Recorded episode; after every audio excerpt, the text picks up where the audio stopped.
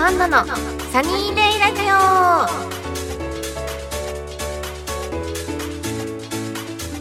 はい皆さんこんにちは。こんなアンナです。この番組は皆さんと楽しいひとときをお送りする番組です。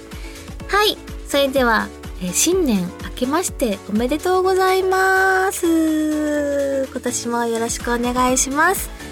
えっ、と辰年ですね。辰年だ。えね牛とらうたつみ。私も来年女見年だから年女だ。ひえー。びっくりです。いやーえー、まあとにかくとにもかくにも新年明けましたということで。えっと今年もねえー、こんなのサニーデイラジオ皆さんよろしくお願いします。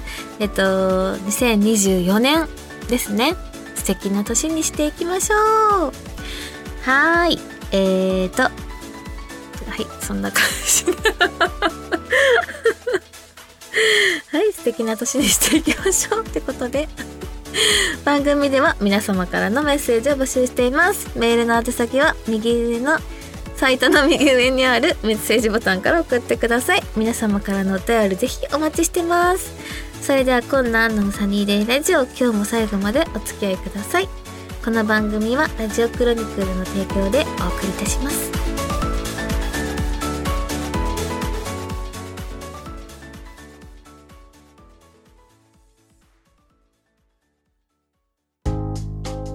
アンチョのお便りコーナー。はい、このコーナーは皆さんからのお便りを紹介していくコーナーです。では、早速読んでいきたいと思います。えー、ラジオネーム、バリカン野郎博多さん。ありがとうございます、バリカンさん。えー、っと、あ、いつものお便りコーナーではなく、一押しコーナーのリクエストメッセージです。先日、うんと、ボートレース生配信でアンナさんがゴジラマイナスワンを見たと聞きましたが、特撮好きな私も見たんですが、いろいろなテーマが詰め込まれて本当に泣けました。ぜひ、一押しコーナーでアンナさんの解説と感想を聞かせてほしいです。よろしくお願いします。ということで、今日本当にたまたまゴジラを一押しコーナーで紹介しようと思ってたんですね。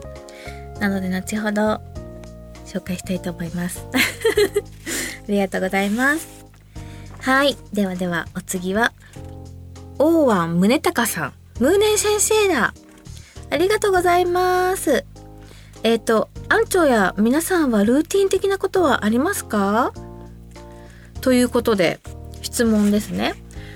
ルーティンか。私はでも毎朝、えっと、左右を飲みます。左右を飲んでから、コーヒー、ホットコーヒーを飲むんですけど、あと、それもルーティンだし、朝起きたら必ず肩回します。あの、肩こり、平気なんですけど、やっぱ朝起きた時に肩を肩甲骨回したりとか、肩回したりとか、首のストレッチとか、上半身のストレッチは欠かさず毎朝やってます。そうするとちょっと、なんだろう、首周りが楽になるので、私はやってます。っていう感じですけど。いいでしょうか？はい。では続きまして。えーラジオネーム、ひなの、ひなのかなおさん。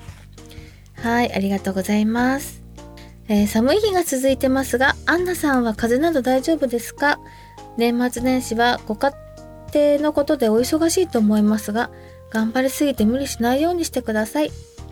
えー職業柄年末年始は仕事なので、えー年明けに紅白など録画が溜まった番組を見て過ごしますが今年の年末年始は「えー最果てレストランテ13月の女の子」などアンナさん出演作品を見て過ごす予定です。ありがとうございます。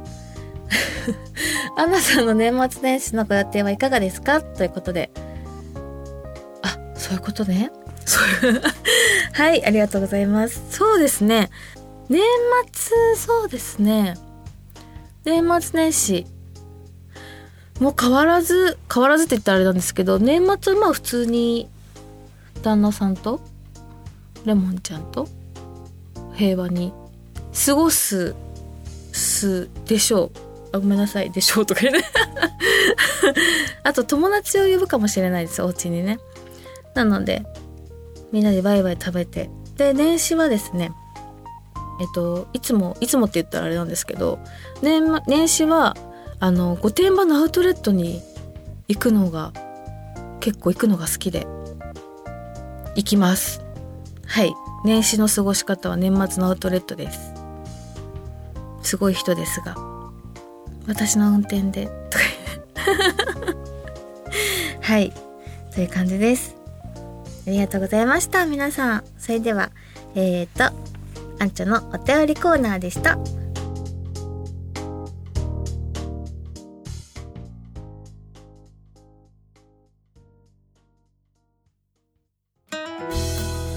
あんちゃんの一押しコーナーはいこのコーナーは私がおすすめする映画や本とかドラマなどなどを紹介していくコーナーですはい先ほども言った今回は映画のゴジラマイナスワンを紹介していきたいと思います。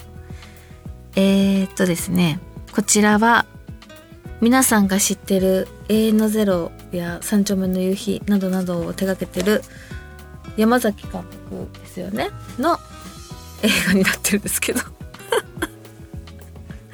やんなっちゃんは？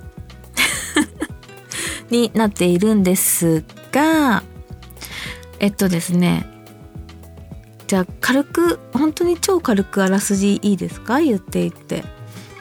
もう本当にあれなんですけどえっと戦後の話なんですよね。で戦争から帰還したえっと敷島という、えっと、神木隆之介くんが演じている主人公ですね。はえっと一人でね強く生きている女性の大石典子に出会いますと。これが浜辺美波ちゃんなんですけど。えー、戦争を生き延びた人々が日本復興を目指す中追い打ちをかけるように謎の巨大怪獣ゴジラが出現すると。いう話なんですがこれがねなんかゴジラの話なんですけど反戦戦争に対する反戦だったりとかなんか日本が頑張ってきたっていうようなメッセージとかもいろんな結構奥深いことが織り込まれててすごく感動しました。あのあともう映像もすごいかったですね。やっぱりそのゴジラの作り方とかもすごいですし。なんか音楽が何だろう。やっぱ永遠のゼロとが入ってる。若干。やっぱり。だからすごくなんかそれも引き込まれたし。でなんか続きがありそうな感じがもうなんか私は見受けられたんですけど。なんかまあでもゴジラってもともとすごく大昔からいるって言われてる謎な生き物っていうなんか仮説みたいなのがあるからその歴史をこうやって辿っていってなんか現代のゴジラだ。最近ねあの最近でもないのかあれ。前公開してたゴジラも現代バージョン。で今回は戦後バージョンだからもっともっと前に遡ったらまたゴジラがいたりとかなんかそういう勝手ななんだろう解釈をしがちというかなんかいろんな憶測を皆さんで話し合えるような内容になってるなって思いましたすごくおすすめですこれまだもうやってないか映画館でやってないのかな配信もきっとまだだと思うんですけど、ぜひぜひ見てない方は見てみてください。はい。ということです。はい、では以上、あんちゃんの一押しコーナーでした。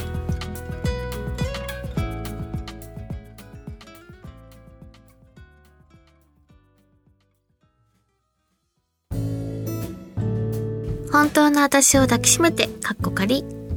えー、このコーナーは私が書いてる小説を朗読していくコーナーです。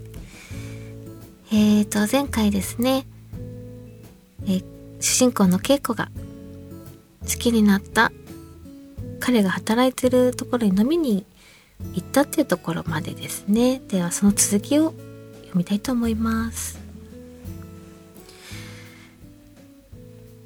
この前お店に来た時は、とにかく彼に夢中で、彼しか、ゆうちゃんしか見えていなかったので、気がつかなかったけれど、夜の10時を過ぎてから、絶えずお客さんが来店して、あっという間に満席になった。そして、その半分以上は女の子だった。ハイブランドのバッグを身につけている派手な子。アイドルにいそうな可愛い子。スラッと伸びた手足のモデルさんのようなスタイルの子。深く帽子をかぶって、顔はあんまり見えないけど、きっと女優さんだろうな。肌が真っ白で、他の人とは別格のオーラを放っている子もいた。店員は、ゆうちゃんを含めて3人。みんな20代の男の子で、芸能関係の仕事をしている子もいるらしい。明らかに目を引くルックスとスタイルをしている。きっと男の子目当てでお店に来ている子もいるんだろうな。今の私みたいに。あくまでお客さんだけれど、いろんな女の子と仲良さそうに話す、ゆうちゃんを見ているのは苦痛だった。はい。以上。本当の私を抱きしめて、かっこかりのコーナーでした。